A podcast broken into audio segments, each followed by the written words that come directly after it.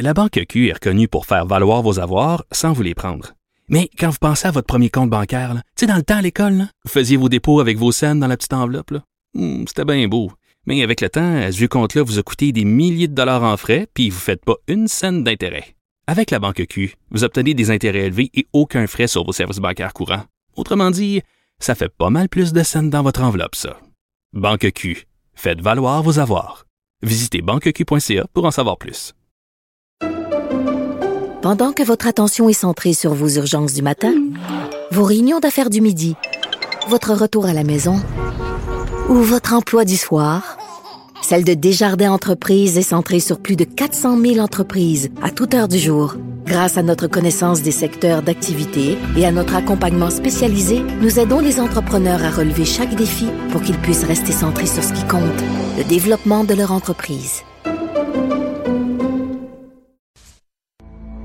Cette affaire qui est complètement tirée d'un film d'espionnage. Pourquoi? C'est vraiment intéressant? On peut pas dire l'inverse. Donc, la drogue, c'est non. Un journaliste d'enquête, pas comme les autres. Félix Séguin.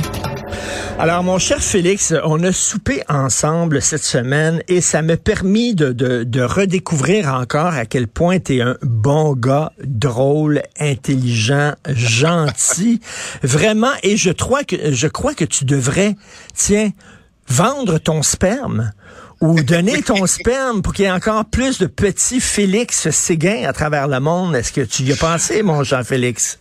Sais-tu quoi? Ça m'est pas passé par la tête parce que j'ai déjà d'expérience avec l'émission de JA de cette semaine. Regardez un peu comment fonctionne la portion du don artisanal, tu comprends? Je suis pas sûr que je veuille aller là. Pas sûr que toi non plus. Écoute bien que je te raconte ça. Il y a une partie de cette histoire-là qui est bien sûr entièrement d'intérêt public, sinon on ne l'aurait pas faite. Il y a une autre partie qui pose de sérieuses questions. Et là, il y a la dernière partie qui est franchement drôle. Laisse-moi t'expliquer ce qui se passe. Il y a un problème au Québec de disponibilité de sperme. C'est aussi simple que ça. Donc, les traitements en fertilité, OK, euh, subissent des retards. Il y a une liste d'attente qui gonfle et qui gonfle et qui gonfle. Euh, et c'est pour ça qu'on manque de donneurs. Hein? Puis les donneurs ici, la loi sont pas pareils, ils sont pas payés, ils sont pas rémunérés comme aux États-Unis. Donc c'est un peu difficile euh, d'avoir accès au traitement de fertilité, d'autant plus que la RAMQ les couvre jusqu'à 40, 41 ans. Mais quand on est bon, t'es sur le bord d'avoir 42, ben souvent on n'y a plus accès. On va être quand même maman ou on est un couple euh, qui veut avoir recours à des traitements pour pour, pour toutes les raisons de fertilité que de, de problèmes de fertilité qu'on croit. Alors euh, alors on se tourne vers où? Vers quoi? Vers Facebook. Et là, moi, j'ai été soufflé d'apprendre qu'il y a des groupes, oui, Richard, sur Facebook, qui s'offrent. Donc, tu sais, toi, Richard, tu peux t'afficher, tu peux euh, entrer dans un groupe Facebook, puis, puis dire que toi, ben, tu es disponible. Attends une minute, attends, attends, tu livres ton sperme par FedEx ou quoi? Comment ça fonctionne? Écoute, c'est presque ça. Écoute, écoute l'extrait, là, puis là, là, on est dans le sérieux, après ça, on va être dans le drôle, OK? OK, écoute cet extrait. on écoute ça. Ouais. Émilie a 41 ans et à cause de son âge, elle ressent une grande pression à devenir mère bientôt. Et c'est vrai que le temps presse, parce que la RAMQ défrait les coûts des traitements pour les femmes de 41 ans ou 42 ans et moins, selon les programmes. Avant que eux soient rendus à mon dossier, serais plus sur.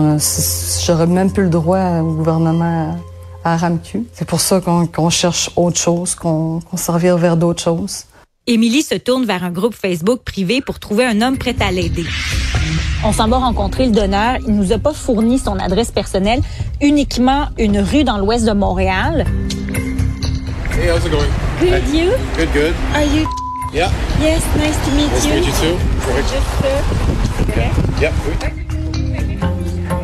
Le donneur revient avec le pot rempli sept minutes plus tard. Go. Merci. Cool. Hein? There you go. Hein?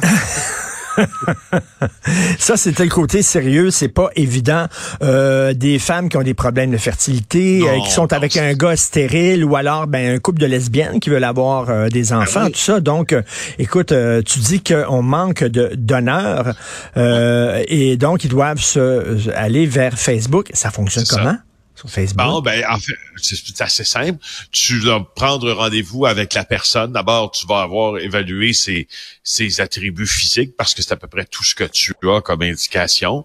Euh, tu vas prendre rendez-vous avec cette personne-là, comme notre reporter Marie-Lise Bombina a fait. Tu vas la rencontrer euh, où elle te demande là, de la voir. Dans ce cas-ci, c'était vraiment euh, dans l'est de Montréal, là, sur le coin d'une rue ou presque. L'homme est parti chez lui. Il est revenu sept minutes plus tard euh, avec un échantillon là, dans un dans un pot euh, stérilisé. Et puis il y a ça. Et il y a aussi la question des sites euh, internet. Il y a un homme entre autres, et, et c'est là aussi des fois c'est il vaut mieux en rire qu'en pleurer. Euh, il y a un homme, entre autres, et on l'a filmé en caméra cachée, puis lui, il nous explique ça. Il dit, moi, il dit, j'ai un don de Dieu, puis c'est facile pour moi. Euh, c'est c'est un, un grand veneur, comme on dit. il va à grande quantité, hein? C'est ça, là. Il est généreux de sa personne, alors. Et oui, il dit, il dit, écoute, il dit, moi, j'ai, euh, il est tout fier de ça. Il dit, moi, j'ai une cinquantaine d'enfants dans la région de Montréal. C'est mes enfants, ça. Attends, mais ta parenthèse, Félix, toi, tu te sentirais comment de savoir que tu as des enfants un peu partout comme ça? je serais pas à l'aise. Moi, j'aimerais pas ça. Mes enfants, moi, je veux les voir, je veux les élever, je veux, tu sais, je veux pas commencer à donner ça à gauche et à droite. C'est pas comme un vieux livre que tu as lu puis que tu donnes à quelqu'un, là, tu sais.